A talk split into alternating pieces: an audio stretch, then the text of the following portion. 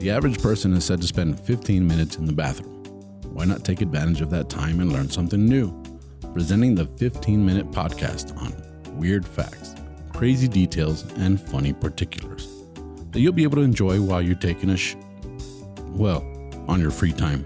Welcome to The Shit with Sam Butler. Welcome to another episode of the Shit Podcast. I have a very special guest, a good friend of ours. He was just with me on the Spanish episode. We're doing the English episode now. And to kind of keep with the theme of the Spanish episode, we're actually going to do an episode that's dedicated strictly to music weird facts. And so, um, thank you for joining me again. My guest is Luis Cortez. Luis, welcome. Hi, thanks for having me. Hey, Again. again. yeah. But thank you for coming to the studios. We've tried. We mentioned it in the other episode. We've tried to make this happen, but due to scheduling conflicts, we weren't able to pull it off. But uh, luckily, we are able to do it today. We're here. We're here. So uh, you're a musician. We we we talked about that. You're in a band. You play rock. You compose music. You do music videos. Yeah, um, um, music production in general. so um, I, I met you when we first when I first started working here with uh, a late night, and uh, it's awesome, dude. So uh, thank you for being here. I feel privileged to have you here. Thank you for and having um, me. with that, let's get kicked off. I mean, we have 15 minutes to talk about a lot of different things. Uh, the last episode was talking about the Beatles, and we talked about the fifth Beatle, Yep. right? Which was Billy Preston. In, our Which opinion, was not Yoko Ono. it was not Yoko Ono. We we agreed on that, although there's some dispute from our producer. No, I I think Billy Preston uh, he made a good point after the episode. Billy Preston actually was credited as a writer uh, on one of the songs where others were not. So that kind of gives him a little edge towards being the fifth Beatle. with that being said, we're not even talking about him being the Black Beatle. yeah, but with that being said, the Beatles. We're gonna kick this off with the Beatles again. Turns out that Paul McCartney finally admitted in an interview in 2018 that none of them knew how to write music or read was that? music, Oh, read and write. Yeah. read and write music. Yeah, I I, I kind of don't you kind of don't either. really. Yeah. I mean, I know my way around the, The- the- but I, uh, read read. No, I I can't. and, and I think I, I mean that that's interesting to me because I was in a, I was in, the, in a band, uh, the school band when I was in sixth grade, and they taught us how to read music and the beats per measure and so on and so forth. yeah. but I forgot all that stuff. Like I couldn't I couldn't do it to save my life right now.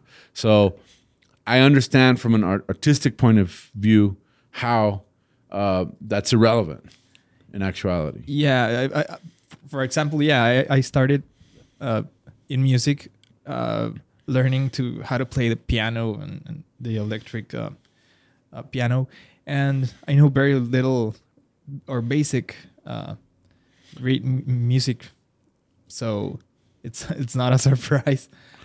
Yeah, would um, would you say that a lot of it because I'm not very music I'm not very musical at all. I, I think that um, I always like fantasized about being a good singer and I can't sing, you know, uh, Yeah. at all. Period. Yeah, you don't Yeah. need to to read or write music, Music, to yeah. to become a, a good singer, a good singer, or a good musician. or a good performer. Yeah. I mean, it it helps. It helps. It definitely helps. Don't get me wrong. Yeah, yeah, and and so I, I, mean that's a very, but that's very interesting because of the level of fame that those guys achieved. Oh, of course, of course. You know, in- incredible, incredibly talented. yeah. Um, the largest concert ever. Do you know who had that concert? Um, is it a pop star or is it a rock star? Or Rock. It's give a, a I would say he's a classic rock star at this point. classic rock star. Band? Um, possibly, but I think he's a solo artist. Ooh, that's hard. All right, I'll, I'll let you off the hook. 1993, Rod Stewart's New Year's Eve concert in Copacabana Beach in Rio de Janeiro, Brazil, was a free concert, and it had 4.2 million people that came to watch him When was this? perform. 1993. Pre COVID. That's way Yeah, pre-COVID. well- Yeah, it's about 30 years before COVID. you know. Wow, I didn't see that coming. Like at all. At all. Mm-hmm. Yeah, I right. thought it was like not well, Metallica or Guns N' Roses, like back in the day when they were super famous. Well, Garth Brooks did that that concert um in New York City, Uh-huh. uh, and it was uh, in Central Park, and it was a free concert. And people said it would never work because he was a country singer, but he had like half a million people. Oh, and I, and when when I read this, I was like, wow, four point two million. That is like insane. You know, that's that's bigger than El Paso and Juarez combined. I, I didn't know that that Brazilians were such fans of.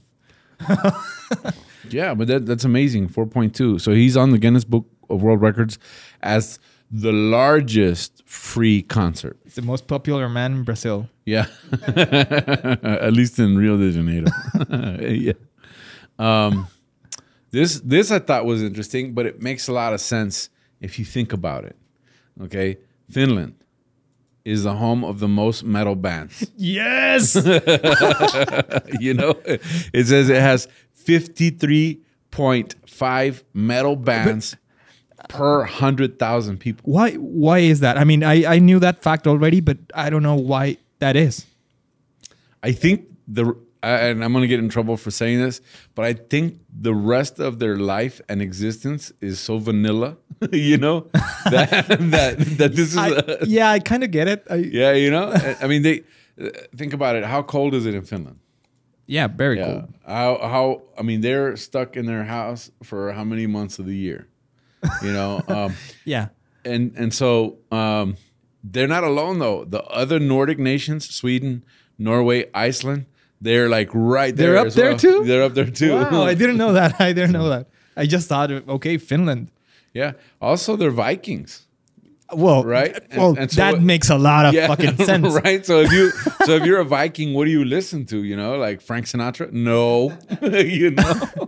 Like, what type of music uh, did Vikings hear? I mean, Yeah, I mean, but but when you think of a Viking, you think of a of a of a barbarian, Celtic. You know, Yeah, you think yeah, of of course. You think you think of all these. You have all these images of the Vikings, uh, which they don't like being called Vikings. That's what everybody else calls them. They're Norsemen, right? when you think of the Norsemen, you go, yeah, they're metal, you know.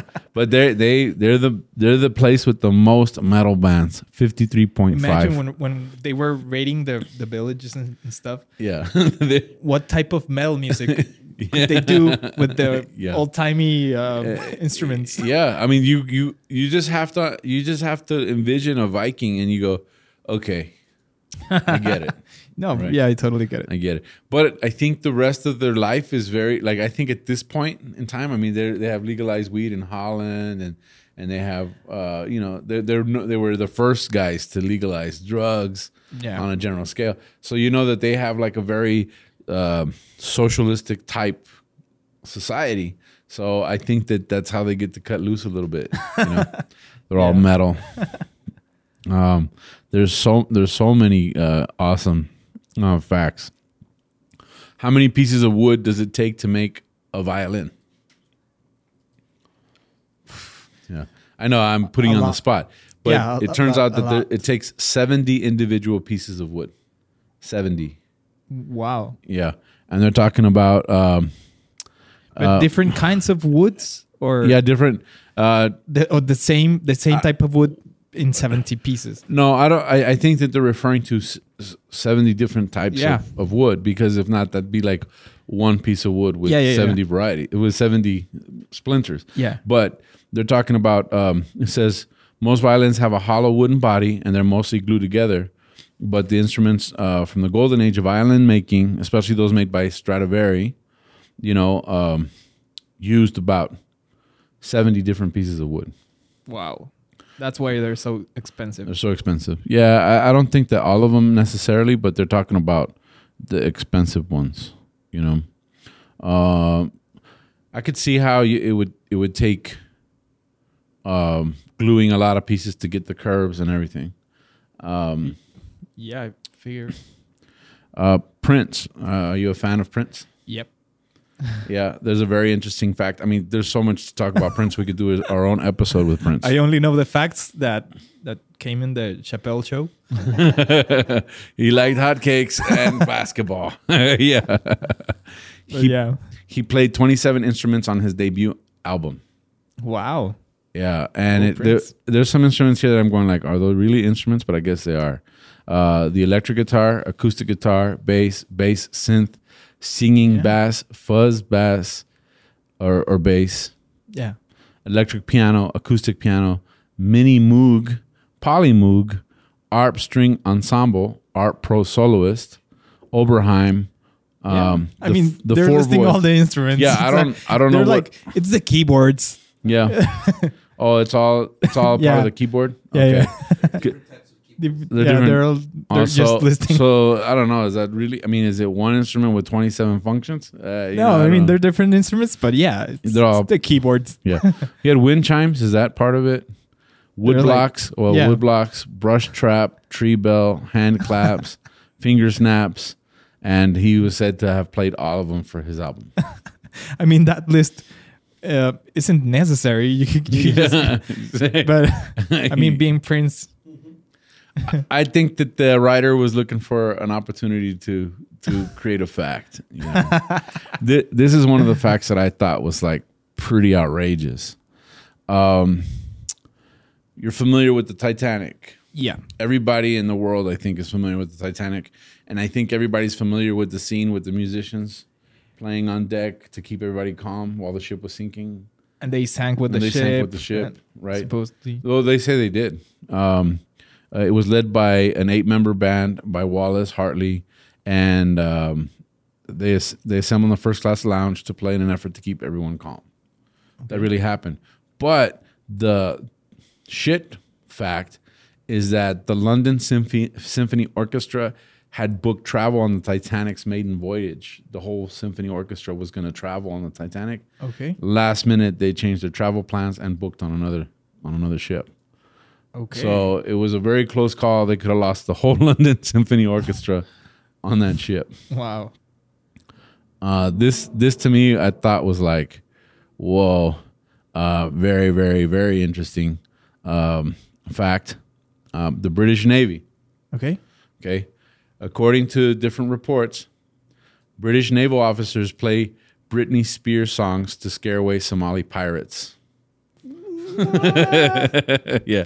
Uh, they play her songs, Oops, I Did It Again, and Baby One More Time, which irritates the pirates because they hate the Western culture so much. So when they pirates are approaching ships, they'll actually blare that music out. And that discourages them from coming onto the ships. wow. so that, that was pretty. I don't know. That, that sounds a little a, a little far fetched, but hey, I get it. I mean, it's it is like noise pollution, you know, to a certain to a certain degree. Um, but uh, um, it, the it says the rationale of playing these songs is because supposedly Somali pirates have a strong dislike for Western culture and music, and probably That's a- women that's too. a very Yeah. strong commitment to. To hate yeah um so that's that's a, a weird fact and um i'm going to th- this one i think was very interesting a study in 2001 by two psychologists of the uh, of the university of leicester which is in england suggests that cows that listen to slow soothing songs like everybody hurts by rem and simon and garfunkel bridge over troubled water produced 3% more milk in a control group. Three percent. Well, so That's believable. it's believable, right? So so if you if, if you romance the cows, you you can find yourself getting more milk out of them. Actually, they said that they tried uh, the same experiment with uh, rap and techno music, in which it had like no increase in milk production. So soothing music can contribute. So the Nordic cows are Nordic cows are not are not milk. producing three percent more milk. yeah. they said it had to do with the stress level of the cows. And so by by having this kind of music soothing, it really relaxed the cows. Imagine Mexican cows listening to El Sonidito yeah. like all day long. They produce would they don't produce more they milk. Would, they would produce forty percent less milk. yeah. They don't they don't produce more milk. They produce the same amount, but it comes out uh, tasting like tajin. Yeah, Yeah. Chile, Chile. Chile. yeah. And then um, this is the royal flush, the main fact. you know, that's what I'm going to call it from now on. The very last fact is called the royal flush.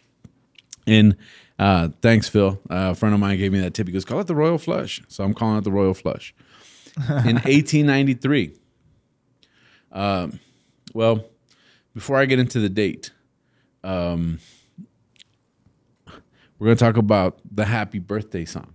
Okay. Okay.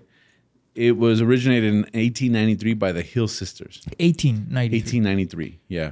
They needed a song for kindergarten classes to sing on birthdays.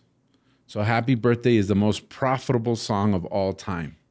Uh, where was this? And Uh, 1893 in, in U.S. or Uh, yeah, um, I believe it's in the U.S. I didn't I didn't check that fact. Right.